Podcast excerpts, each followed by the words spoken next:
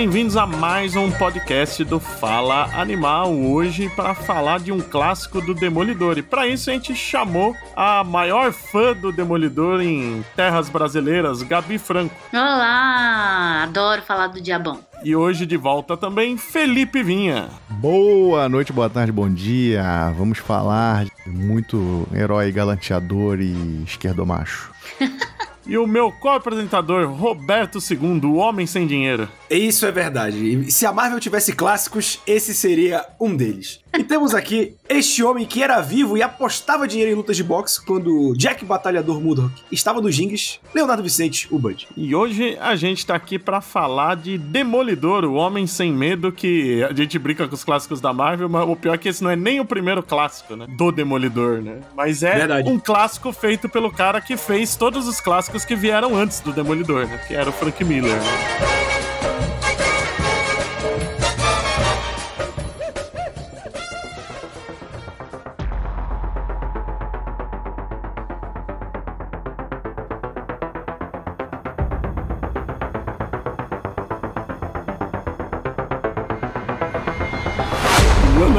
1993 e a Marvel já fazia alguns anos que estava tentando decolar um filme do Demolidor, né? Teve aquela tentativa nos anos 70 que a esposa do David Bowie queria fazer a Viúva Negra. É. E desde então a Marvel insistia e ninguém melhor para escrever um roteiro do que o Frank Miller, que é o cara que basicamente criou a mitologia, né, do Demolidor. A gente sempre quando faz programa de aniversário a gente fala que tem personagens que não é o próprio criador que criou toda a parte importante, né? Deu só um, uns detalhezinhos e outras pessoas desenvolveram. E o Demolidor é esse personagem, né? O Stan Lee, o Bill Everett, o Hollywood, o John Romita, todo mundo que trabalhou nos primeiros anos introduziu personagens, mas não desenvolveu conceitos, não deu a identidade definitiva do Demolidor, que acabou sendo feito pelo Frank Miller mais de 20 anos depois, né? Sim, quando estava quase sendo cancelado o título, né? É, o título estava bimestral, que não vendia nada, né? É. Chamaram o. Ele era já o, o, desenhista, né? Ele assumiu o roteiro justamente porque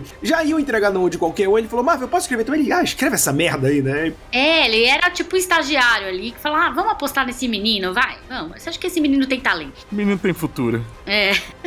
E foi o sucesso que foi, né? Quase tudo que a gente conhece do Demolidor é da fase do Miller, né? A introdução da Electro, o Rei do Crime como inimigo dele, tudo. E por isso que eles chamaram o Miller para fazer um roteiro que no fim muito se fala desse roteiro para cinema, mas a verdade é que era um projeto que nunca andou muito. Ele fez um roteiro inicial nem muito detalhado e eles viram que não ia sair do papel mesmo e acabaram entrando em acordo e falaram: "Pô, já tô escrevendo mesmo uma origem do Demolidor, vamos lançar isso como uma graphic novel". E acabou chamando o John Romita Jr., que tava saindo, né, da mensal do Demolidor que ele tava fazendo com o Inocente, na, pra mim, pelo menos, é o lugar que o Romitinha assumiu o estilo mais pessoal dele, saiu da sombra do pai definitivamente nesse período. E, pô, que escolha de dupla, né? Os dois importantes pro personagem e os dois time, numa época que estavam no auge, né? E não só isso, né? Eu tava vendo uma entrevista com o Romitinha, que ele fala justamente isso que você falou. O entrevistador pergunta pra ele onde ele acha que encontrou o estilo dele, como é hoje em dia, ele fala que foi no Demolidor, mas que foi o Demolidor da Inocente, no caso. E aí tem um lance em que eu não, não fazia ideia dessa história e torna muito melhor, que é quando ele deixa os X-Men, ele entra naquele novo universo da Marvel, né? Do Jim Shooter. Uhum. Que ele desenha o, o, título principal, né? Que eu esqueci o nome do, do arrombado. O, o Stigma. O Stigma, que era para ser o Superman dessa nova Marvel, né? E foi assim que o Jim Shooter vendeu pro Romitinha. E aí, quando as vendas, tipo, caíram e o Romitinha saiu, ele falou que ele ficou, cara, destruído, assim, do tipo, pô, arruinei minha, minha grande chance, né? De criar algo novo e tal. E ele fala que ele lembra que esse dia, quando anunciaram que ele tinha saído, ele pegou, ele falou, tava saindo do escritório da Marvel, sei lá pra onde eu ia, tava puto, e aí o Ralph Macchio chamou ele, né? O Ralph Macchio não o ator do Karate Kid, mas o editor da Marvel. Sempre bom lembrar. É, né? Que ainda mais hoje em dia com o Cobra Kai, né? Voltando. Que é muito louco, como pode ter dois Ralph Macchio? Exato, e não, e o Ralph Macchio trabalhava quando o Ralph Macchio tava fazendo sucesso no cinema, é, né? na mesma época. É, é muito maluco, né, cara? É tipo aquele cara que sempre tá em cabine com a gente, o Paulo Gustavo, né? Tipo, imagina toda vez alguém fala falava de Paulo Gustavo, não era ele. Mas aí o, o Ralph Macchio fez a proposta, ele falou, ó, oh, Inocente tá entrando agora no título Demolidor, o que, que você acha de desenhar? Ele falou, pô, Demolidor é um personagem interessante, né? Meu pai gosta muito de Demolidor, eu acho que seria uma honra. E ele fala que foi ali que ele achou o estilo dele, e quando ele tava saindo, ele ainda queria fazer alguma coisa e ele ligou pro Frank Miller e falou: pô, vamos fazer uma graphic novel junto? E o Frank Miller chegou: olha, eu tenho um roteiro aqui que não foi pra frente, que era pra ter sido o filme do Demolidor, e eu acho que dá pra gente fazer uma graphic novel disso. E aí o Romita falou que ele já tava desenhando, começando a desenhar e trocando ideia com o Frank Miller e tal, quando o Frank Miller falou: pô, eu tive uma ideia, eu acho que eu vou dar uma ampliada aqui na história. E aí o que era uma história de 64 páginas virou uma minissérie em cinco edições de cento e poucas páginas, né? Ele adicionou mais 84 páginas no roteiro original. Mais que dobrou, né, o negócio. Exato. Lembrando que Demolidor vinha de uma série assim, mesmo na fase do Miller, da onde ele vinha, tratasse de problemas urbanos e que tivesse ali questão de drogas e violência e toda essa questão que permeia os vigilantes urbanos, ninguém imaginaria que seria tão pesado, né, amigos? É, o Homem Sem Medo é um demolidor da Vértigo, né? Exato, pesadíssimo. Eu lembro exatamente de quando eu li. Eu fiquei e falei, caraca, isso aqui é pesado demais. Até pra HQ mesmo. Assim, tipo, é, é, adulto total e bem pesado, né? Muito violento. Violento, psicologicamente violento. E nada heróico, né? Nada heróico. E que é o que define o Demolidor, né? Eu sou apaixonada pelo Demolidor por conta disso, pelo dilema dele, pela fragilidade dele, né? De toda essa questão pela ética e a moral distorcida dele também. Eu lembro da primeira vez que eu li, e sempre quando eu releio, inclusive eu tava relendo ontem para lembrar pro podcast, eu sempre fico meio chocado com, a, com aquela. Bom, não tem problema spoiler, né? É uma história de 20 anos. Com aquela. 30? 30 anos, é verdade. Com aquela primeira morte lá que acontece, sem ser o pai dele, né? O, tu é uma prostituta, se não me engano. É. Que no fim não morreu, né? Depois eles É. inventam coisa em Sim, cima, sim. né? É, a gente sabe que depois. Mas é morreu. uma, é uma cena bem chocante e mostra, como a Gabi falou, que realmente não é uma história de herói, né? Inclusive, eu acho que muita gente critica, só abrindo um parêntese, o filme do Demolidor por mostrar ele sendo extremamente sombrio e dark, quase um Batman da Marvel. Mas eu acho que veio muito daí, né? Tipo, Veio. des- dessa história, principalmente. né? É, vem muito do Miller, né? Ele só não é sombrio quando ele vai brincar no parquinho, mas de resto ele era É. sombrio. Aquela luta do parque a gente releva. E ele dormindo Nossa. na caixa d'água também, né? É do Miller aquilo. O cara dorme num caixão. Mas assim, em termos de tom, eu acho que não dá pra culpar aquele filme, não. É muito dessa história do Miller e de outros que ele escreveu pro Demolidor também. É um produto do seu tempo também, né? Filme de Também, herói também. era meio aquela pegada na, naquela época, assim. Eu, eu tava até brincando com os meninos que eu, eu editei uns cortes pro Mansão N, em que a gente fala do Demolidor, e eu revendo os trailers e tal, eu falei, cara, se olhar rápido, isso parece um filme dirigido pelo Snyder, né? Porque não tem sutileza nenhuma. Tipo assim, ah, o Matt Murdock é católico, então no apartamento Sim. dele vai ter umas gárgulas de igreja, porque sim. Sim, é, ele vai morar numa igreja. Ele dorme numa caixa d'água, é- na verdade é um caixão, não é? Se eu não me engano. É, é um caixão. A gente chama de caixa d'água que parece aquelas caixas d'água de amianto Sim, antiga é, mesmo, é né? cheia de água, mas é um Sim. caixão, é literalmente um É um caixão. caixão. Mas isso é do Miller mesmo. O Miller tem, É. tem um arco dos anos 80 que ele faz ele perder o controle, amplia o poder dele. É o único jeito dele, dele conseguir ter paz era entrando nisso. É aquele período até Sim. que o Stick volta pra treinar ele de novo, né? Sim, isso, exatamente. Que ele tá tão ampliado o poder que ele tem que começar tudo de novo. Eu acho mesmo, tanto o filme quanto a série bebem muito do Homem Sem Medo. A série eu acho que bebe demais. A série Sim. é praticamente Homem Sem Medo. Eu amei a série por causa disso. Falei, cara, ela só não fica tão sombria quanto é na HQ, né? Não, não dão pra ela esse papel, apesar de aliviar um pouco mais a barra da Karen ali. Mas eu amei a série porque ela bebe diretamente de Homem Sem Medo. Eu acho que ela bebe muito, realmente, mas eu acho que a série tem um pouquinho dessas fases mais recentes também, tipo a do Mark. Wade e tal. Eu acho que a parte de origem da série pega bem do Homem Sem Medo, mas no resto, aí muda bem. Ele é um pouco mais leve, até por conta da própria interpretação que o Charlie Cox dá pro Matt, né? Muito mais leve do que a versão do, do Ben Affleck. Sim, é. Até porque senão ele não teria aderência do público, né? Se já começasse com um cara, tipo, totalmente deprê. Sim. Sim. O Ben Affleck tá deprimido até hoje, pô. É, porra, caralho, eu não quero mais ver essa porra aí, que esse cara só, só chora, né? Então precisava realmente ter um carisma. E aí só o Demolidor Mark Wade consegue isso. né?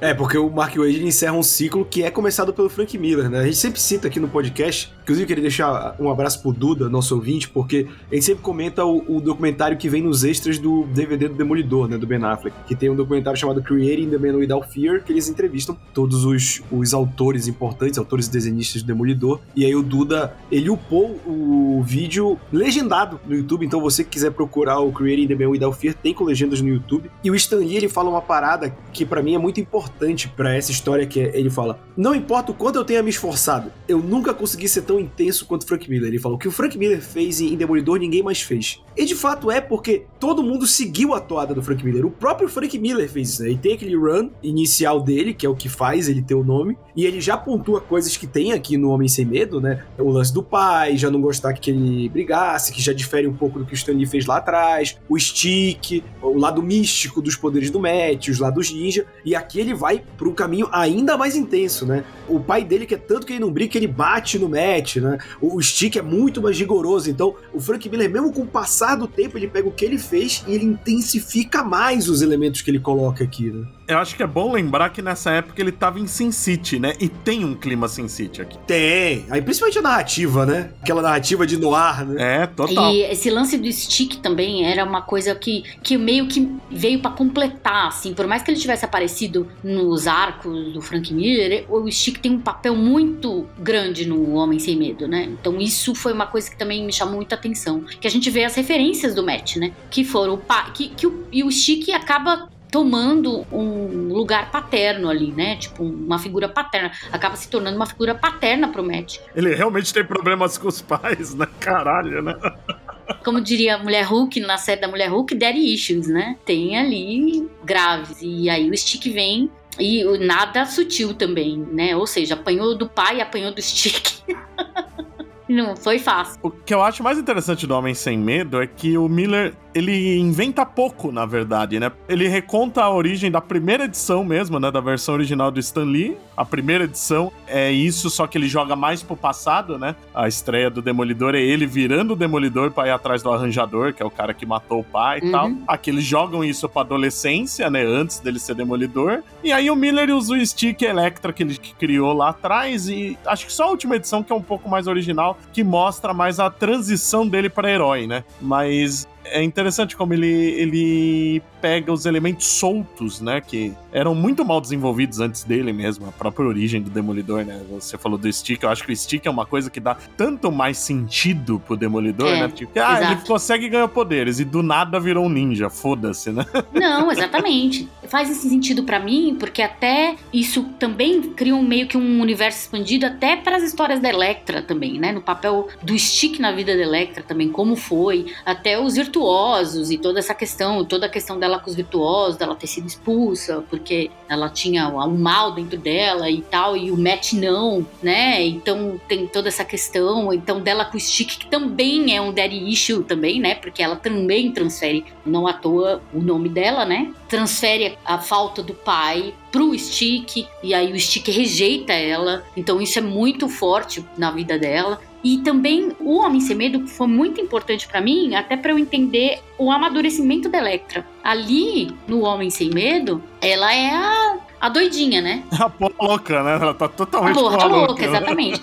A porra louca, a menina rica que tá ali vivendo no limite e fazendo o Matt também testar os limites dele, que ele sempre foi muito certinho, muito garoto do papai, sempre coroinha, toda aquela questão. E aí a Electra foi a selvagem, né? Que trouxe ele pro lado, tipo, selvagem da vida, né? The Wild Side. E aí também mostra que isso depois, na própria Electra saga, depois a gente vê o quanto ela amadureceu como mulher, como ninja também, né? É sensacional essa transição pra mim. Então, assim, o Homem Sem Medo foi muito importante pra eu entender o que movia a Electra, né? E que era a questão da vingança, a questão do pai e tal, que ela também transferiu pro Matt, que ela também transferiu pro Stick. Então tem um monte de dilemas ali psicológicos que amarram essa minissérie que são super complexos e tornam ela incrível, né? Cheio de meandros ali que dão esse colorido pra ela, incrível. O próprio Matt, né, o psicológico dele durante a história, eles vão desde o início dele ser um moleque mais arruaceiro, que se esconde pro pai não se decepcionar com ele, né? Tem toda aquela sequência dele bem moleque, que essas horas que gente vê que era um roteiro de filme, porque é aqueles detalhezinhos para justificar as coisas do super-herói que costuma ter em roteiro de cinema, né? Ele rouba o bastão do policial.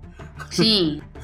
é muito roteiro de filmes. Como ele tinha desenvoltura com o bastão, né? Pra justificar a desenvoltura dele com o bastão. E não só isso, essa coisa de, de criança mesmo, de ser um moleque que foi criado na rua, né? Porque assim, é isso, um cara que mora num centro urbano muito grande, cujos pais são meio ausentes, que era o caso, e que então ele é, foi criado o quê? É criado na rua, criado com a galera da rua, com cria da rua. E aí é um cara safo, né? Tipo, que sabe, que conhece Nova York com a palma da mão. Então isso fez tudo parte dele, né? É sempre bom lembrar, né, que tem muita gente que acha que a Cozinha do Inferno é um bairro fictício. Não, ele é real. Hoje em dia ele tem Não, até ele é real. não lembro, né, porque eles achavam a Cozinha do Inferno um nome ruim, né, pejorativo, com toda a razão. É porque é né? um apelido, na verdade, né? É Clinton, né? O bairro é Clinton. Exatamente. Em teoria, em toda cidade existe uma cozinha do inferno, que tá ligada geralmente a jogo e prostituição. No caso de Nova York, era onde ficavam os rings de boxe que atraíam a questão do jogo e crime organizado. Mas Chicago tem sua cozinha do inferno, é, sei lá, Seattle tem. É algo cultural para designar uma região ligada a essas atividades nos Estados Unidos. E pra quem quer conhecer mais do local real, eu tenho até uma sugestão de filme,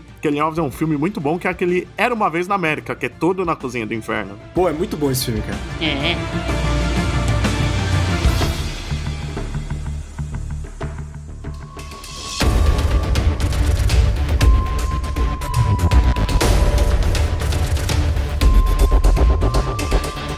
Essa parte dele criança tem uma coisa que me irrita tanto aqui quanto no filme, que o filme chupou daqui, que é as outras crianças humilhando ele, né? Porque o pai não quer que ele brigue, que não. O pai quer que ele tenha um futuro, né? Não seja um, um cara que não foi pra frente que nem ele. Então ele vira motivo de chacota, porque ele não revida tal, e a criançada chama ele de demolidor pra tirar sarro, né? Aí dá 15 anos, tem o maior advogado do lugar, é um cara famoso e tem o demolidor ao mesmo tempo e ninguém percebe, né? Mas tudo bem.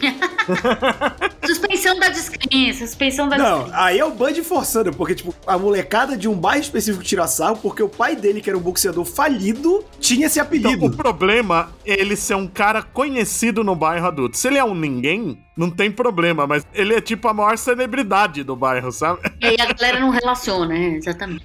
Isso que é foda. Outra coisa que foi importante pra mim na época, além da questão da Electra, na vida do Demolidor, da Electra, como eu falei, o crescimento dela, o amadurecimento dela como mulher, como ninja, foi um empoderamento que pra mim era fudido pra mim. Você sendo menina e lendo uma história de uma mulher que provoca uns caras pra irem pra um beco e aí mata todos eles. É catártico, é catártico. Aquilo pra mim foi uma coisa que nunca saiu da minha cabeça. Eu sei de cor as falas, eu sei de cor os golpes que ela dá. Porque eu li aquilo tantas e tantas vezes que a vontade de fazer aquilo era tão grande. E é a cena mais impactante da minissérie. né? É, é maravilhoso, maravilhoso. Tanto é que eu fui fazer Kung Fu por causa dessa HQ. Foi por causa dessa HQ que eu fui fazer e fiz 10 anos de Kung Fu. Então, assim, é o tanto que isso me impactou. Porque foi a primeira vez que eu vi numa HQ, isso porque eu já tinha lido, nossa, eu, lia, eu leio HQ desde os meus 7 anos de idade. De herói, digo. Mas foi a primeira vez que eu vi uma mulher usando do artifício da própria beleza, que sempre foi motivo da gente ter medo, né? De ser perseguida, de ser estuprada. E ela usar isso como isca pra chamar os caras e matar os caras. Cara, era incrível isso daí. Eu falei, caralho, eu quero ser essa mulher. É essa mulher que eu quero ser. É isso. E não só, né? A facilidade que ela consegue manipular o próprio Matt, né? É. Ele vai na dela sem pensar em nada, né? Aquele diálogo dela, quando ela tá na, na beira do precipício lá na neve com o Matt, eu acho muito impactante até hoje.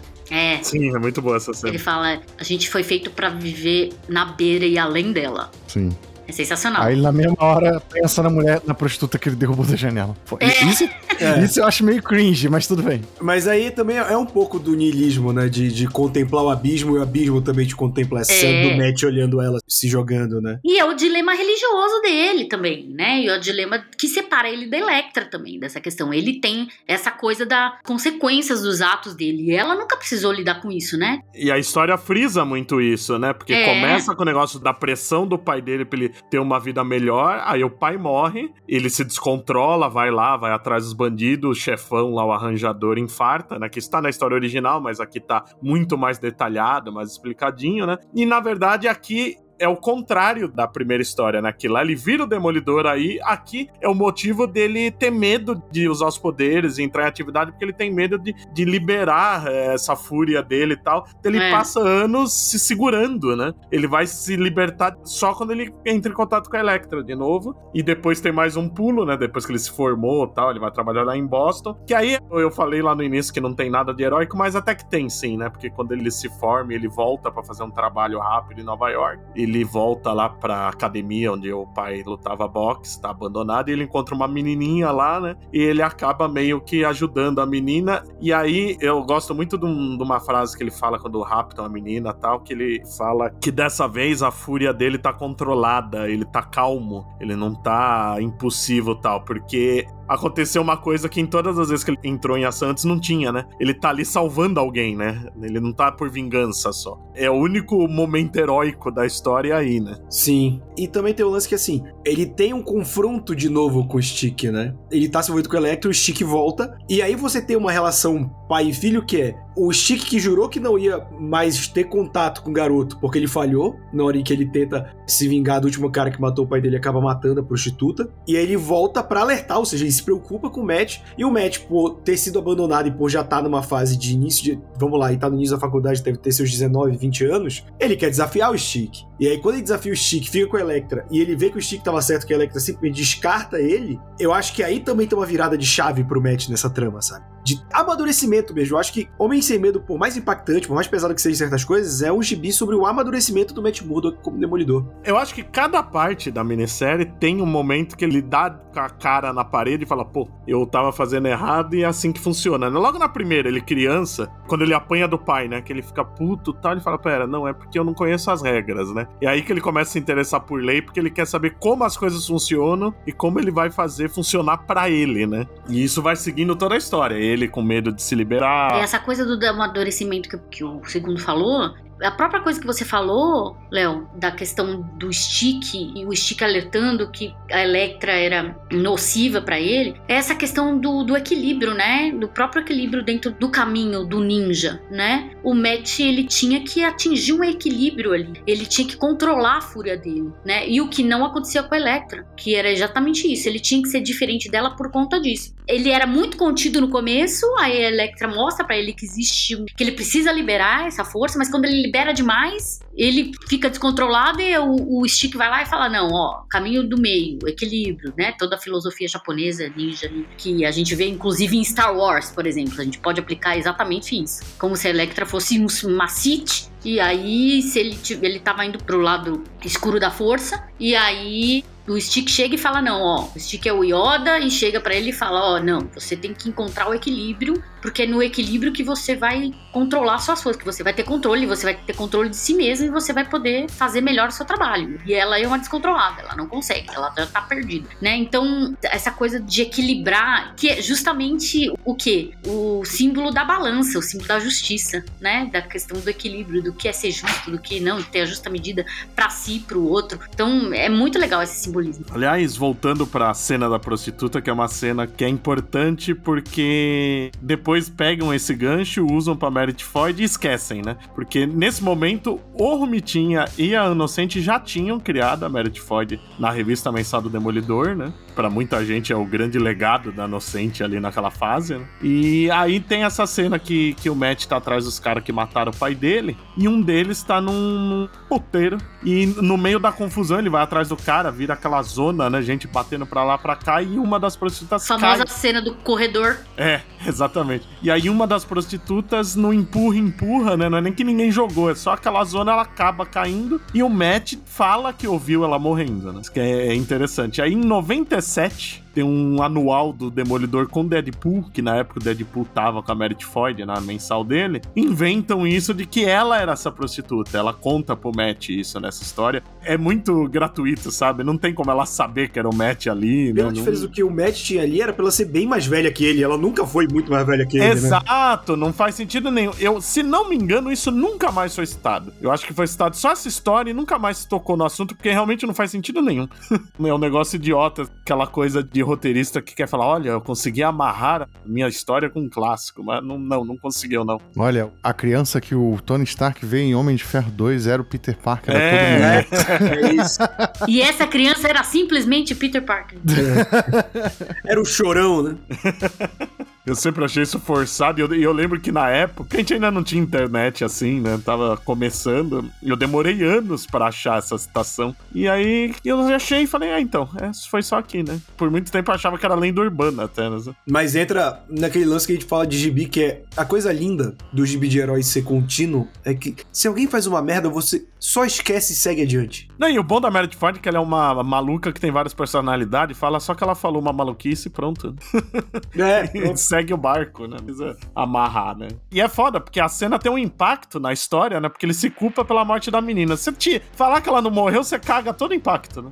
sim. Porra.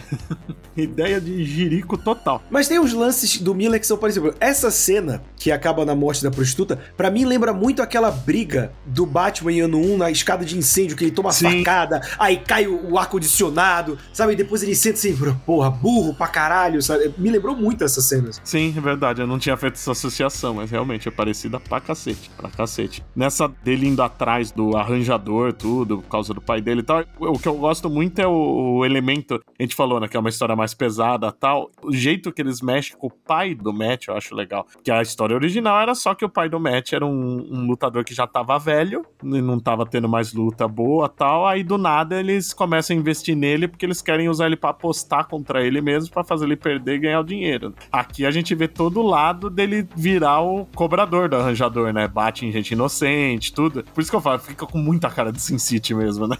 E aí também tem toda essa desconstrução da ideia do pai pro Matt, né? Que é a primeira decepção da criança com o pai. Ver que o pai não é o herói que ele pensava que era. É, isso é legal. Isso é muito impactante para uma criança, né? Quando ela percebe que os pais são humanos, os pais não são perfeitos, que eles não têm todas as respostas, que eles, que eles não fazem as escolhas certas. Isso é muito impactante para uma criança. E pro Matt foi crucial, porque criou nele essa questão de desse demônio dentro dele, né? Dessa coisa do tipo, ok, eu posso fazer as coisas certas pelas vias erradas, então, né? Tipo, não preciso ser tão certinho. O senso de justiça distorcido ali, que é todo peculiar do Demolidor. E tem também a famosa fantasia do pai, né? Que também usaram no filme, né? Porque é por isso que eles chamavam ele de Daredevil. Que aí essa eu também acho meio bobo, mas. mas eu vou dizer que eu gosto da inspiração pro filme, porque embora o filme seja ruim, uma das poucas coisas boas é o pai dele. Eu gosto muito do pai dele no filme. E ele bebe totalmente do pai daqui do Homem Sem Medo. É quase escarrada a versão. E bebe mesmo. Bebe E mesmo. bebe mesmo. Literalmente. Bebe uísque total. Eu nunca vi, dizem que a versão do diretor é muito melhor, eu nunca parei pra assistir. É, muito melhor é exagero. Ela deixa o filme fazer muito mais sentido, porque tinha toda uma subtrama do braço direito do rei, que até o Coruja, e no filme nem falam o nome dele na versão de cinema. Que dá sentido pra como o rei é preso no final. Porque do jeito que tá no cinema, ah, eu bati nele e prendi, foda-se, né? E a gente não falou de um detalhe também que eu acho que começa na terceira edição isso, né? Que a gente tá vendo o Matt rumo a se tornar o Demolidor e em paralelo a gente começa a ver a ascensão do Rei do Crime, que é uma coisa É que... no eu- fim da terceira. É no fim da terceira. É, ele mata um antigo chefe, e aí também o seu Frank Miller bebendo de filme de máfia até não poder mais, né? Total, né? Esse é total. Filme de anos 40, isso, né? Não, o chefe da máfia antes do Rei do Crime tem um tapa-olho. É muito filme de máfia antigo. É verdade, é verdade. É a parte que eu acho menos desenvolvida da história. Que o rei é jogado muito de repente e já é ele assumindo, sabe? Eu acho que o rei fica meio perdido na história. Eu acho que era só uma pontuação, porque o Miller já tinha trabalhado tanto o Rei do Crime que ia ficar naquela, porra, de novo o Rei do Crime, saca? Eu, na verdade, se eu tivesse escrito essa história, nem teria o rei. Parece que é só porque é uma obrigação ter o rei na história do Demolidor. Porque não faz diferença quem era naquele momento ali. Até porque eles nem têm contato com o outro na história. Eu acho que tem uma licença poética de, tipo, mostrar que os dois estão começando ao mesmo tempo, entendeu? Então, ser uma inimizade que começa aí. E ajuda a dar mais peso, né? É, isso sim. Eu só não reclamo porque o rei no traço do Romitinha tá uma beleza. Romitinha, Por né? falar em, em traço do Romitinha, coisa que eu mencionei antes de gravar e vale mencionar agora durante a gravação, sempre tenho a impressão quando eu leio que o Romitinha meio que tenta, ainda que sem querer, emular o próprio traço do Miller. Principalmente nas partes que a Electra Nossa, parece. muito, muito, muito, muito. Bem quadrado, né? Sim. Eu vejo isso muito no cabelo. O cabelo, cabelo ele não fazia desse jeito é. até aí. Sim. Aí depois ele incorporou isso no estilo dele, mas até aí não era desse jeito. Quando eu tava relendo, eu até pensei, caramba, quem tá desenhando o Romitinha mesmo? Porque não parece, cara. Não, o Frank Miller fez arte final, partes... né? Pois é, especialmente nas partes da Electra. Então, mas aí eu acho que pode ser questão do Wal Williamson, né? Que é o arte finalista uhum. do Gibi. E ele foi um dos fatores, porque o Wal Williamson era o arte finalista mais cobiçado da Marvel nesse momento. Tanto que o Romitinha fala que quando ele falou, pô, eu vou trabalhar com o Frank Miller e o Wal Williamson, tipo, tirei da loteria, sabe? E o Al Williamson, ele já tinha finalizado alguns gibis do Demolidor do Miller. Então eu acho que essa pode ter sido a referência. Se vocês repararem, vou até falar pro, pro ouvinte, se tiver em acesso com o gibi, tem uma página logo na primeira edição, que é quando o Matt fica cego, que tem uma página inteira do rosto dele, que ele tá com a proteção ainda médica nos olhos, né? Sim. Postei ontem no Instagram, inclusive. Esse desenho tem umas achuras que eu não sei se vocês vão lembrar do Run do Demolidor, que é aquela. Uma das últimas edições do Frank Miller, que é aquela que ele faz roleta russa com o, o mercenário. Simplesmente minha HQ preferida da vida. Então, as achuras dos closes de rosto dessa edição, que também é o Al Williamson, são muito iguais. Então eu acho que o Al Williamson influenciou muito na arte do Romitinha e acho que o Romitinha só deixou porque, tipo assim, você tá trabalhando com ídolo, né? Você não vai, tipo, ficar, não, não peraí, não faz assim, não, porra, vamos lá, calma, sabe? calma, filha da puta. E funcionou bem, né? Ficou bonito. Funcionou, caso legal. Eu acho um dos melhores trabalhos do Romito. Nossa, eu amo, tanto é que assim, para mim, o Demolidor na minha cabeça, desde que eu li O Homem Sem Medo, o Matt é o Matt do Romitinha. Ele é praticamente um Eric Stoltz, assim, na minha cabeça, sabe? Tipo, meio. E sempre que... com a barba por fazer, né? É, né? Então, assim, eu fiquei com aquela imagem tatuada na mente. É o Matt do Romitinha. Por mais que caguem no desenho dele, eu sempre imagino ele como o Matt do Romitinha. Porque ele criou ali uma fisionomia, para mim, totalmente compatível com o Matt Murdock, assim, com aquele queixão, quadradão, uma cara meio de irlandês, meio ruivo e mais brancão, e mesmo a Electra, né? a questão do cabelo da Electra que a gente tava falando meio que mostra a questão da, dela ser mais sexy e selvagem, né? A mulher, quando não arruma o cabelo, que ela deixa o cabelo ah, todo soltão assim, me dá essa impressão de que ah, ela, ela é assim, porque é o lado selvagem dela, ela não,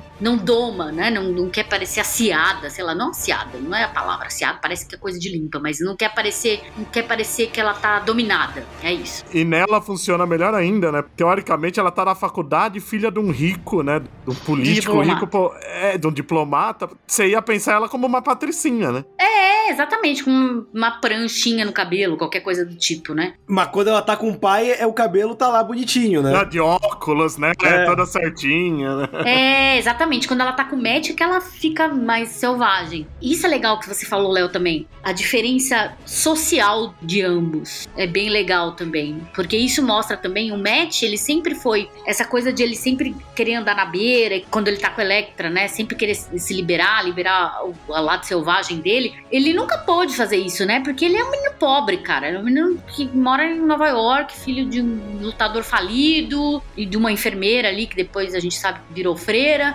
uma mãe que abandonou, né, na verdade. Depois a gente sabe que virou freira. Então, assim, ele tinha um abismo social entre os dois. O Matt, ele tinha toda essa questão de responsabilidade, né? Ele tinha o senso de responsabilidade ainda muito novo. Mesmo na, quando ele era criança e era peste, porque toda criança é pestinha, testa os próprios limites. E aí, mais tarde, ele vai testando os limites como adolescente e como jovem. Só que a questão dele com a Electra é crucial aí. Ela não tem que lidar com as consequências das coisas. Ela vai lá, mata três, quatro, foda-se. A polícia chega, ela entra no táxi e vai embora. Porque ela é uma mulher rica, né? Branca, quer ou não, apesar de ser grega, mas ela lida como branca. O Matt é pobre, ele não pode fazer isso. A galera conhecia ele, ele ia se fuder, né? Não tinha para quem recorrer. Mas ela não, ela tinha dinheiro, ela podia sair sair e se livrar, como ela sempre se livrou ao longo da vida dela. E a história mostra o Matt ficando puto com isso, né? A parte do abismo que a gente falou lá, do, quando ela finge que se jogou e tá bem, ele pula atrás, fica todo encharcado, ela larga ele lá, ele vai puto pra mansão dela, né? É. E tem a narração dele falando isso, né? Ele falou, pô, eu vivi nas ruas tal, ela tem tudo isso, ela nunca soube o que é ter que batalhar pra conseguir as coisas, né? Sempre Exato, exatamente. Então ela, tipo, ela é inconsequente por ser inconsequente. Pobre menina rica. E ele não. Ele é um cara que. Ele tem um senso de responsabilidade dentro dele. E isso faz com que ele também seja empático. Por isso que ele escolhe os casos mais escabrosos que tem ao longo da carreira dele. Porque ele viveu o que essa galera viveu. Ele sabe que é passar fome, ele sabe que é viver nas ruas, ele sabe que é não ter dinheiro pra pagar aluguel, ele sabe que é ter que recorrer ao crime pra sobreviver. Ele praticamente nunca viu dinheiro na vida. É, tem toda essa questão que também separa eles, né? Isso é bem interessante de ver, né? Achei um pouco insensível, Léo, você dizer que ele nunca viu dinheiro na vida. Ele viu, É, até os 6, 7 anos de idade ele Ah, viu, mas não. era pouco. Tava demorando. Meu Deus. Tava demorando. O negócio da Electra ser grega, eu acho que o Romitinho é o único cara que faz ela com traços que remetem ela a ser grega. O próprio cabelo, né, cara? Ele é o único que faz ela de cabelo O ondulado. cabelo, o nariz É. que ele faz. O resto todo de obra ela é cabelo lisão, assim, né? Própria Electra Assassina, né? É, exatamente. O Bill faz uma Electra quase japonesa, né? É, a estética ali é bem de ninja japonesa Bem mesmo. de ninja japonesa, é, exatamente. Quase nada de grego. O Bill leu, a, leu na sinopse, ela é ninja. Ah, então deixa comigo, né? Foi só isso que ele leu. Eu fico pensando, deve ter passado por muitas pessoas e ninguém deve ter olhado pro Frank Miller e falado, ela é grega, certo? Certo. Por isso o nome dela é Electra, certo? Certo. E por que o sobrenome dela é Nachos? Porque ela gosta de comer na. Assim, não é como se o, o sobrenome dela fosse feijoada, que americano não faz ideia do que é. Tipo, nachos. É tipo, os caras roubaram isso dos mexicanos, eles sabem o que é. Ouvi uma entrevista do Miller uma vez falando que o nome dela não era Natios, era Natios. Acho que no filme pronuncia assim. Que faz mais sentido. É que a gente já olha e já pensa em Nacho de mexicano, mas é Natios. Natios faz mais sentido. É, eu tenho quase certeza que no filme tá a pronúncia assim. Mas realmente a gente consegue imaginar o Frank Miller duas da manhã comendo uns nachos num boteco no- no- em Nova York, fazendo os rascunhos, né?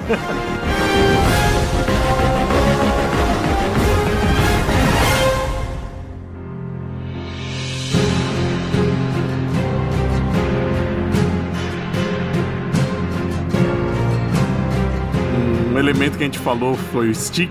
O stick eu acho que é a única coisa que aqui é o contrário de todo o resto, que tudo fica muito mais pesado. Eu acho esse stick tão mais light do que o da revista mensal quando o Miller fazia. Muito mais. Muito mais. É, ele é. Sim. Ele tá bonzinho com o Matt, ele volta pra ver como ele tá. Por isso que eu falo que ele se torna uma figura paterna pro Matt. Porque ele cuida dele, mostra que ele tá cuidando dele. Até ele insistir pra ele se afastar da Electra, é questão disso. Sim. Ele fala: não faz isso, não fica perto dessa menina, porque ela tá do outro lado. Dark Side of the Moon. Ele fala, né? Tipo, meio que ele fala isso pra ela, ele fala, se afasta dela. E aí o Matt fica, você não manda em mim. Fica nesse embate de pai e filho mesmo. Ele toma um lugar totalmente paterno. Quando tu começa a ler o treinamento lá no início, quando o Matt ainda é bem jovem, tu acha que vai por um caminho e vai pelo outro. Tu acha que o Stick vai maltratar mais o Matt, mas não. Tipo, o Matt se sobressai, o Stick fica orgulhoso. É, É. toda uma questão bem light mesmo. É o contrário do que era na mensal, né? Que o stick batia pra caralho no Matt. Sim, Era cavalo, só dava patada. Nossa, muito. Eu tinha muita dó do Matt na mensal. E também totalmente contrário no Stick com a Electra também, que ele sempre pegou pesadíssimo com ela. Muito pesado, muito pesado. É, quando a gente lê as histórias da Electra, a gente muito culpa o Stick, né? Por, por tudo, É. né? Porque ele empurrou ela pra ir pro tentáculo, É, basicamente. É praticamente. tipo o pai Mei, né? Com a noiva e com a outra lá do grupo também, que são tratamentos diferentes que ele dá, né? Ele até porque ele enxerga a Electra, essa questão dela sempre ter o mal dentro dela, porque ela tinha a questão da vingança. Ela não era uma virtuosa, né? Ela tava lá por vingança, porque ela queria se vingar, porque ela queria matar, porque ela queria extravasar a raiva dela e não dominar. E a questão de ela sempre ter tido tudo, né? E o Stick ficava puto, porque ele também é um pé rapado do caralho. E ele sempre admirou o Matt por conta disso. Ele sabe que o Matt também sempre teve dificuldade financeira e nunca se deixou abater por conta disso. Sempre lutou pra caralho e manteve a dignidade dele, enquanto a Electra era uma patricinha do caralho e tava lá só pra poder matar com mais estilo. Pra poder matar mais. Mas a Electra é uma que o Miller também, pra mim, foi pavimentando no caminho. Com é, Electra Assassina, com essa série, porque, sim, tipo assim, sim. na mensal, a Electra pra mim parecia meio Darth Vader, sabe? Tipo, ela chega fodona, vai tocar o terror, e aí no momento da morte dela, meio que ela é uma boa Tá pessoa. super frágil, é. É, é como se ela fosse uma boa pessoa que tomou decisões ruins. E aqui não, né? Ele vai nesse lance do. Ela tem o mal dentro dela desde o início, sabe? Ele meio que reverte. É, um o. Stick sempre acreditou nisso e sempre defendeu essa narrativa. Sempre falou isso, né? Sempre falou isso pro Matt, sempre falou isso pra própria Electra. Electra. Tanto é que acho, é o final da saga é ela escalando a muralha lá, que ela fica com o uniforme branco, né? Que é quando ela, ela se redime lá. Escalar a muralha é justamente ela rever todas as decisões que ela tomou e tal, e pra se tornar uma virtuosa. Porque ele expulsa ela dos virtuosos e ela faz isso por conta própria. Ela vai por conta própria lá na muralha, escala uma montanha enorme com as próprias mãos, assim, sozinha. E aí ela chega lá no topo da montanha, ela tá com uma capa, ela tira e ela tá com o uniforme branco, né? Que é quando ela tá redimida. Ela é uma virtuosa no final das contas. E assim, ao longo da. Isso é uma coisa que sempre me irritou, né? Porque a Electra não é uma heroína, ela é uma anti-heroína. Eu acho que não é nem anti-heroína. É, não sei. A Electra é Electra. Ela tem rompantes onde ela faz o bem, mas isso não define um herói também. É porque ela não resiste ao ver o Wolverine sem nariz e vai ajudar. Não só isso, ela, tipo, tem aquela história dela que ela vai e mata o nazista, lembra? Que ela, tipo, o cara contrata ela pra matar. É uma história que eu adoro também, que ela vai lá e, e desobedece o cara, ao invés de fazer o que o cara contratou ela pra fazer, ela vai lá e mata o cara. Então, tem toda essa questão. Então, tem esses rompantes aí. É que é foda que cada história muda muito o background dela. Muda, muda. Isso é uma coisa que me irrita Cena demais. deixa no ar que ela era estuprada pelo pai, né? Isso, exatamente, que ela era abusada pelo pai, e por isso que ela criou um laço com ele totalmente torto ali. Tem tudo isso. O, o Chichester faz isso também. Ele faz no Raiz do Mal, ele mostra isso. Mas uma coisa que sempre me irritou ao longo de toda a história da Electra nas HQs, de todas as pessoas que escreveram ela, foi sempre tentar redimir a Electra. Sempre tentar, não, agora ela é uma heroína. Agora, não, agora ela se redimiu. Sabe o que é o pior? É porque o Miller redimiu ela, aí eles fizeram isso. Pra depois tentar fazer de novo, né? Então, mas a questão é que eu concordo totalmente com o Miller nessa questão. A Electra morreu. Ele redimiu a Electra e ela morreu. Porque não faz sentido ela ser uma redimida, transformar ela numa heroína. Acabou, ela se redimiu e morreu.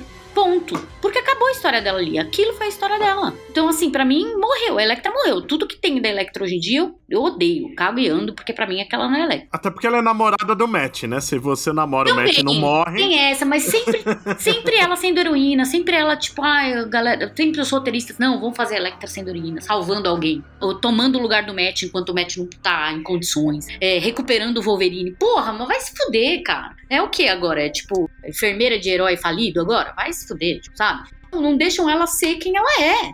É isso. É diferente da Viúva Negra. Viúva Negra é heroína. É isso. Viúva Negra é heroína. Com todas as más escolhas que ela fez, ela é uma heroína totalmente humana, ciente das más escolhas que ela fez, mas ela tem um caminho heróico ali, tem uma narrativa heróica. A Electra não. Ela é aquilo, ela é uma mercenária. Ela mata pessoas por dinheiro e acabou. Ela mata mais pelo prazer do que pelo dinheiro ainda. Pelo né? prazer e por dinheiro, é, também. Ela une a fome com a vontade de comer, ela já ia matar. É. Só que se ela pode ser paga pra isso, pra que não? Exato. E é isso. E aí, tipo, isso é muito, parece muito disruptivo com a cabeça das pessoas. Tipo, ah, não, não vamos fazer uma pessoa tão escrota assim. Não, porra, existe mulher escrota assim, deixa ela, sabe? Mas a gente tem uma outra personagem feminina forte que agora eu esqueci o nome da menininha que o Matt encontra no final. É, é, Mickey. a Mickey. Mickey, né? É. Que é uma personagem que eu acho. Essa sim eu acho um milagre nunca terem resgatado, né? É, exatamente. Pois é, ao invés de terem transformado a Electra em um demolidora, por exemplo, podiam ter resgatado a Mickey aí. Ela tava até treinando já. né? É. Porque o, lá no começo a gente vê muito do Matt indo na academia, né? Mesmo antes de se tornar cego, de ter os poderes, ele já ia na academia que o pai treinava, treinava também, depois começa a treinar escondido com o stick e tal. E aí, na última parte da história, que já é ele formado, ele já tá fazendo sucesso em Boston como advogado. Só que naquele esquema, né? É o advogado que só quer ganhar dinheiro e ele vê que não é o tesão da vida dele isso, né? Ele tá porque tem que seguir carreira, né? Mas aí quando ele volta pra cozinha do inferno, ele vai na academia e tá essa menina, né? Que aliás é uma coisa que eu não gosto da história que fica muito solto. O que levou ela a tá lá, né? Porque ela não fala o nome real dela, não é Mickey, né? E aí ela fica amiga do É apelido. começa é apelido. Porque é Dominique. Aí ela chamou É de. Dominique, é verdade. E ela, mas ela tá lá, tipo, uma criança. Tipo, criança como o Matt era, da rua, assim. É, que dá a entender que ela fugiu, mas o, o problema que eu vejo é que o aí ela treina com o Matt, tudo, e depois no finalzinho ela acaba sendo raptada, porque tem todo um esquema lá, que realmente, eu, de novo, o negócio de pegar pesado, são coisas que nunca mostraram o Rei do Crime fazendo antes, né? Eles estão fazendo filmes pornô com menores de idade que eles raptam, aí eles vão raptar ela pra isso, raptam ela, só que aí dá errado os planos, aí o rei quer vender ela de tráfico humano, né? Que isso é outra coisa que usam na série também, né? E aí o cara que raptou ela tenta arrancar dinheiro dos pais e tal. Acho que aqui faltou alguma coisa de mostrar um pouco do relacionamento dela com os pais. Porque quando mostra os pais, É. os pais parecem pais normais. É, tão desconexos da. E tipo, ela fugiu de casa, né? Porque, né? O que, que fizeram pra ela fugir de casa? Fa- Faltou um pouco, um- umas duas páginas de contexto, desenvolvimento aí. Acho que é a única parte que me incomoda bastante. E ainda mostra os pais, mó gente boa, né? Podia ser pelo menos filho da puta, né? É, tipo, também achei que ficou desconexo isso daí. Tipo, ah, ela tá jogando fora um puta lar foda que o Matt não teve, sabe? E aí aconteceu toda essa merda com ela. E a prova de que isso não tá Sin City o suficiente, porque se fosse Sin City ia ter todo um segmento mostrando que algum dos pais abusava dessa menina. Com O certeza. Frank Miller alguns anos depois, assim. E ele ia ser amarelo. E é mesmo. Confia. E depois que o Matt salva ela, né? Que aí ainda continua o Matt sanguinário, né? Porque ele tem a luta com o capanga do rei, que surpreendentemente não é o mercenário, né? E, tipo, ele não toma a atitude direta de matar, né? Ele é meio tipo o Batman Begins. O Batman deixa o Hans morrer e fala que isso não é assassinato. Ele tá com o bastão lá que tá guardado desde que ele era criança. A gente não sabe como não apodreceu essa merda. É que antigamente as coisas eram feitas pra durar. Hoje em dia que é tudo quebra, tudo é plástico. E ele rebate os tiros, né? E ele fica falando toda hora pro cara, né? Cara, se entrega, não quero te matar. Se entrega, vai. Eu não quero causar sua morte. E ele acaba rebatendo e vai na testa do cara, né? Eu acho que destoa também, que ele tava tão culpado da morte da prostituta e aqui ele vai de boa mata o cara. Tudo bem, aqui é um criminoso, mas. Mas assim, primeiro que eu acho até mais ativo do que o Batman em Batman Begins. Sim, é mais ativo, é mais ativo. Porque se ele tivesse só desviando e indo pra cima aleatoriamente, beleza. Ele avisou pro cara parar de tirar e em algum momento a bala pegou nele. Mas, tipo assim, ele acerta um tiro no braço do Matt. Aí o segundo tiro, o Matt desvia e bate perto do pé dele. E aí soa como um tom de ameaça. Ele falou: Ó, para com essa porra, que senão tu vai morrer. E aí, quando ele dá, deixa bem claro que o Matt sabia o que ele tava fazendo quando ele desviou aquela bala, sabe? É assim, já entra naqueles momentos em que o Miller ele prefere a referência do que a coesão. Que é, isso aqui é uma puta de uma cena de ação foda. O cara rebatendo a bala com o bastão e indo na testa do malandro. É muito bom, mas não condiz justamente o que o Léo tava falando, do tipo, ele já tá no momento de redenção e tal. Você pode fazer um milhão de malabarismos, eu passo pano pra esse quadrinho porque eu gosto mesmo. Do tipo, a menina tá desesperada e ele querer salvar ali, ser o primeiro ato de salvamento dele, né? Você aceitar um pouco isso, mas é, realmente não precisava. É, eu acho essa cena meio forçada, incomoda um pouco. O Demolidor Homem Sem Medo é uma coisa que, pra mim, até melhorou com o tempo. Eu lembro quando eu li a primeira vez moleque, né? A gente tava até falando antes de gravar, a Abril publicou em cinco edições primeiro, e depois ela fez um encadernado em capa dura, que era uma coisa raríssima naquela época. Provavelmente foi o primeiro que saiu no Brasil, eu acho. Eles fizeram encadernado de luxo, que era aquele serviço de vendas por telefone da Abril que vendia, e foi esse que eu achei num sebo na época. Eu lembro que eu não gostei tanto justamente porque eu achava muito distorcido o Demolidor na história. Com o tempo, a gente viu o Demolidor, como o Roberto falou antes, né? Que todo mundo copia o Miller, então o Demolidor é uma queda sem fim há 40 anos, com um respiro com o Wade, mas de resto é sempre ele caindo e descobrindo que o fundo é falso e continuando a cair. A queda de Murdoch nunca acabou, que aí hoje em dia eu já vejo com outros olhos a história. Mas na época me incomodava muito isso, dele ter matado o cara, ser violento demais tal. E também porque eu era um moleque, né? 90, deve ter sido 96, 97, eu devia ter uns 15 a 16 anos quando eu li. É, mas eu me apaixonei por ele ali. Eu falei, nossa, esse cara, eu amo esse cara.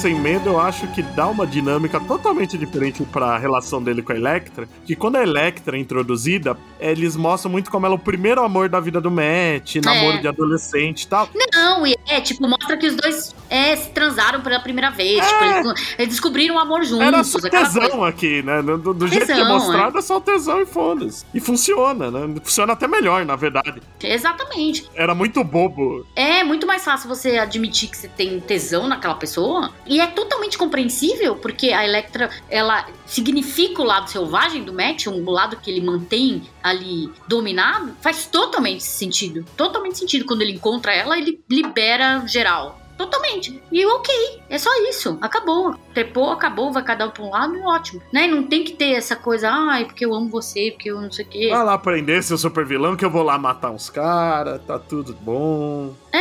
E mesmo essa coisa, tipo, eles têm uma amizade, eles têm uma relação que. Uma amizade meio colorida, você não sabe o que é. Ele, tipo, ele transa com ela, mas eles também confiam muito no outro. Porque essa coisa de relacionamentos de longo prazo, de muito tempo, né? De muito tempo. Eles conhecem há muito tempo. Então faz sentido também. Não precisa ser uma coisa literalmente romântica, tipo, casado. Bom, acho que a gente conseguiu esmiuçar bem a minissérie. É tão bom ler essa minissérie porque eu acho que foi uma das últimas coisas muito fodas que o Frank Miller fez. Lembrando que ela não chamava Homem Sem Medo, ela no É, esboço ela Justiça chamava Justiça Cega. Cega. Exatamente. Nossa, que bom que mudaram, né? Que, meu É. Deus, né? Teve uma série depois, né? Com esse nome que era um Teve. advogado que virava vigilante também. Mas ele ainda acreditava na justiça. Como era o nome desse arrombado? Foram dois atores. Não, não, mas o personagem. O personagem era um nome bem simples, era Marshall É. alguma coisa. O juiz, não sei o que, Marshall. Marshall. Marshall Eu- gostava dessa série. Agora, ô Body, como assim? Uma das últimas coisas que boas que o Miller escreveu, você não gostou de Cavaleiro das Trevas 2? Lá vem o Vinha jogar. Lá vem o Vinha vestido de diabinho no- na orelha. Tubo funciona. Pode matar o que vai crescer no lugar às vezes, mas é, ainda funciona como adubo. Mas vai, Uhum. era 93, ele ainda fez uns anos bons de Sin City. É verdade. Nicholas Marshall, o nome Nicholas Marshall, eu lembrava que tinha. Marshall no nome só. E fez 300, que é o 300, acho que ali o Frank Miller morreu. Aquela com Geoff Darrow é de que ano? É um pouco antes do 300, o, o Hardballed. É, esse é bom pra caralho também. É bom, é bom, é, É bom. bom, é bom, é bom. Ele saiu acho que um ano antes do O 300. Miller morreu e foi substituído por um Screw. Sim, Aí agora ele Nossa. voltou, né? Ele mesmo pediu desculpa pelo, pelo que Voltou ele pra fez. Tava invasão doidão. secreta. eu tava doidão. Não, ele mandou, né? O maior desculpa, eu tava doidão da história. Eu fiquei doidão por 25 anos, né? Ele- Ignore minhas opiniões dos últimos 15 anos, tá, gente? A gente tá bom.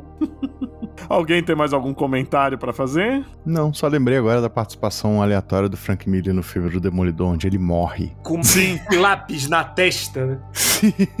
Aliás, o filme do Demolidor, que, se- que além de beber muito de Homem Sem Medo, eu acho que daquela safra de filmes, ele é o que mais homenageia quadrinista. Porque, tipo assim, o Sim. nome da arena é Romita, o nome Sim. do não sei o que é Stan Lee, O sabe? Ele Kevin homenageia- Smith faz um personagem chamado Jack Kirby. É verdade. Sim. Tem um Colin que aparece também. Sim. No julgamento é Joey Quesada. Sim. Inclusive a fase do Quesada também influenciou muito o filme. O último shot do filme é uma capa do Quesada. Sim, Sim. é a capa do Diabo da Guarda, total. Sim.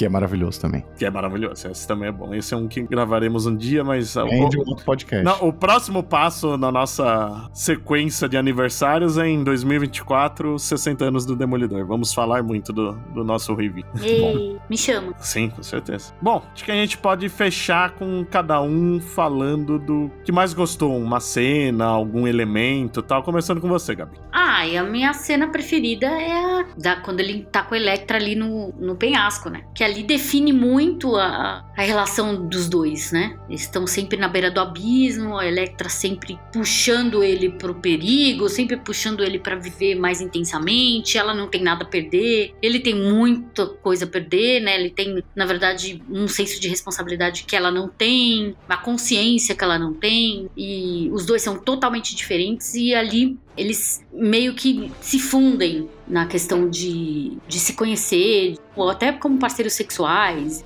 E até definem ali quem eles são e depois como se separam, né? Que eles são tão iguais e tão diferentes. Então ali meio que simboliza essa coisa de eles se misturarem tão bem em certas coisas e em outras eles serem completamente diferentes e que definem muito quem eles vão ser dali para frente, né? Pô, é o amadurecimento dos dois. Aquela cena é animal. Aquele diálogo é muito legal e como o segundo falou, essa coisa do abismo, né? Tipo, da profundidade das coisas e depois aquilo, né, você olha pro abismo, depois ele te olha de volta. Tem todo esse simbolismo. Para mim, aquela cena é uma das minhas preferidas. Eu amo toda essa HQ. É uma das preferidas da minha vida. Eu tenho, inclusive, ela aqui assinada pelo Romitinho, que o Léo conseguiu para mim, lá na CXP. Meus tesouros aqui da minha gibiteca. Mas essa cena, para mim, ficou sempre na minha, na minha cabeça. Eu só sei que essa cena me faz pegar gripe só de ver o Matt chegando molhado no dormitório. Aquele puto inverno, caralho. E a Electra de calcinha sutiã no meio da neve. é, cacete. Era muito fogo mesmo ali, cara. Fogo no cu, exatamente. e você, Vinha? Bom, eu citei a mesma cena que a Gabi durante o podcast, mas só para diferenciar uma outra cena que eu adoro, porque ela é ridícula, que me fez rir toda vez que eu leio o rei, quando eu vejo essa cena, que é quando o Matt tá lutando lá, invadindo o covil do mafioso lá, e ele fala os cachorros são amigos do Matt. Na cena seguinte ele dá uma bica na cara Nossa, ele dá uma no peito do cachorro, cara, com tudo, Sem pena nenhuma, na cara do, sei lá, que bulldog. Acho Doberman, que é um Doberman, Doberman. Acho que é um Doberman. Cara, eu, eu dou uma risada toda vez que eu vejo essa porra. E é sensacional. É bem canastra, é bem coisa de filme dos anos 90 mesmo. Gostei muito. É que ele tava enfrentando a gangue dos Doberman. é, pois é. E você, Roberto? Cara, eu sei que pode parecer pedra cantada aqui, mas eu queria destacar muito a arte do Romitinhas pra esse gibi como um todo. Eu nunca ia imaginar. Porque tem cenas aqui, tipo, o Matt pulando pelos telhados com o stick, que eu acho fantástica. Putz, tem uma página dupla disso, né? Que é bonita é pra caralho. É lindo, cara. O próprio Matt com as ataduras nos olhos, aquele take de uma página inteira, eu acho bonito pra caramba. Tem umas cenas de luta que ele coloca. As silhuetas. As silhuetas o formato da Electra. E, e, não é só isso, né? Não, não é só pela Romitinha, de quem eu sou declaradamente fã, e putinha, eu devo dizer. Mas assim, eu acho que se o Frank Miller aí tivesse tomado essa graphic novel como tem certas narrativas que eu penso que ficam melhor com outros, talvez gente tivesse evitado certas coisas, porque isso aqui com traços do Miller não ficaria legal. Se for pegar em comparação, compara com Electra Vive, que eu acho que a arte dele tá ali até boa, mas se fosse outra pessoa com quem ele pudesse dialogar na criação de página, talvez Electra Vive fosse melhor, sabe? Talvez até Cavaleiro das Trevas 2 fosse melhor se ele dialogasse com alguém. Pior é que não ia ser. Como eu uso, por exemplo, o, o com o Geoff Darrow, eu sempre esqueço o nome em português desse, desse gibi. Hard Boiled. É, aqui ficou. Chumbo grosso, né? Não, queima-roupa. Queima-roupa. É, tipo, a contribuição do Miller com o artista que acontece aqui, para mim é muito rica. E é uma pena que não tenha seguido, porque, cara, o próprio Romitinha, eu queria muito ver o Romitinha fazendo mais trabalho com o Frank Miller, eu acho que combina pra caramba. Não, você não queria, não. Saiu Superman no 1, quando eles foram fazer coisa de novo. E tem capítulos do Cavaleiro das Trevas 3 também, com, com os dois juntos. Uhum melhor ficar no Homem Sem Medo mesmo. Além de qualquer salvação. Mas eu realmente acho que a arte dele dá uma sobrevida para não ficar, né? Se a gente for ver, acho que é a segunda colaboração no mundo do Demolidor com outro artista, porque ele tinha feito então o run dele e o, o A Queda de Murdoch, que é com o Mazzucchelli. E aqui ele tá com o Romitinha. Ah, não, teve aquela graphic novel com o Sienkiewicz. Ah, é verdade, antes dessa, né? Fall from Grace, né? Não, Fall from Grace é o, o arco do Chichester. Não, Love and War. Amor e Guerra. Amor e Guerra. Eu tenho as duas aqui, e assim eu como também. a Gabi, eu também tenho o Homem Sem Medo assinado pelo Romitinha, é o que eu fico muito orgulhoso. E então fico aqui como o meu melhor momento deste homem maravilhoso desenhando. E eu passo para você, Leonardo Vicente. Qual é o seu momento favorito desse gibi? Eu gosto muito das duas primeiras partes mostrando o Matt jovem, que eu acho que era uma coisa que as histórias antigas deixavam totalmente de lado. Eu gosto muito como é desenvolvido o pai dele. Eu acho que o pai era uma folha em branco antes dessa minissérie. tipo, ah, eu lutava e morri. Bom, né? Era tipo o tio Ben, né? Que a gente nunca via, né? Só serve para motivação, mas nunca é um personagem real. E aqui o jeito que eles desenvolvem o pai, o negócio dele na vizinhança, até eu gosto muito disso. E devo ressaltar que nessa época o Romitinho até que sabia desenhar criança, né? Que hoje em dia ele desenha anões cabeçudos, aqui ele desenha criança legal, principalmente o Matt. Ele desenha crianças cabeçudas ainda, só que não tão pequenas. A Mickey é mais cabeçudo, o Matt ele caprichou. O Matt ele fez bem melhor, ele criança Eu achei que ele, que Pode ele ter mandou bem. sido a arte final, como a gente falou. Pode ser, pode ser. Porque, meu Deus, né? A gente vai ler o que, que é, essas coisas, caralho. Mas eu gosto muito disso, como eu falei. Por pior que o filme seja, o fato deles beberem desse pai, desse Jack gladiador pra lá, o Jack batalhador, aliás, pra fazer no filme, criou o melhor pai do Demolidor num filme merda, mas pelo menos alguma coisa boa pra ser lembrada além do Rei do Crime. Ele já tá de bom tamanho. E aliás, lembrando que essa minissérie foi republicada recentemente, encadernada pela Panini, né? Naquela coleção de clássicos da Marvel. Vale muito Marvel a pena. essenciais. Os essenciais, exatamente. Então vale a pena quem quiser procurar, porque é uma leitura muito boa e muito rápida até. Ela tem texto pra caramba, mas ela é tão bem desenvolvida que você não nota. A leitura é muito rápida.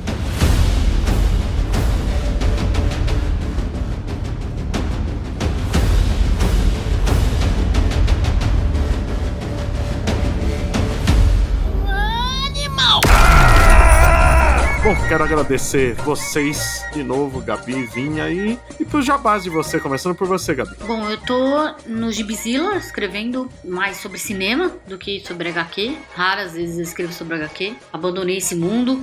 Brincadeira, não abandonei. Meu nome é Gabi, Mas- faz seis meses que eu não leio. Meu nome é gibi. Gabi, faz seis meses que eu não leio gibi. Mentira. Mas enfim. Tô no Gibizilla. O Minas Nerds eu tô só no Instagram. Então, assim, só notícias bem rapidinhas. Tô no Twitter como arroba Gabi Franco. E é isso. E tô no podcast, né? No Imagina se pega no olho. E no Imagina se pega no ouvido, que é sobre música. Muito bem, e você, Vinha? Eu sou um conceito, eu tô em todos os lugares.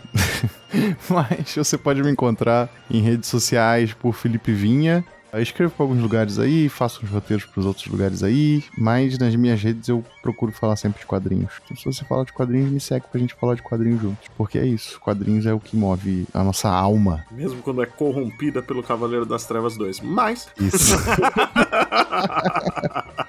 e você, Roberto? Bom, pra quem gostou de me ouvir falando besteira aqui, eu também falo besteira lá no youtube.com/barra hora suave, que tem vídeo quase todo dia falando de quadrinhos, séries, cinema, videogame, tudo mais do mundo nerd, e também com meu pequeno projetinho Eu Te Amo, Dr. Zaios, que eu comento episódio a episódio de Os Simpsons. E os seus jabás, Leonardo? Você? Bom, Fala Animal também é um site que fala mais sobre quadrinhos, mas tem cinema, séries e afins também. Então visita lá falaanimal.com.br. Também tá nas redes sociais como Fala Animal, com exceção do Twitter, que lá tá como Fala Animal Site. Lembrando que o podcast é quinzenal, então segunda-feira sim, segunda-feira não. Tem um episódio novo, salvo alguns atrasos. Então, obrigado pela audiência e até o próximo episódio.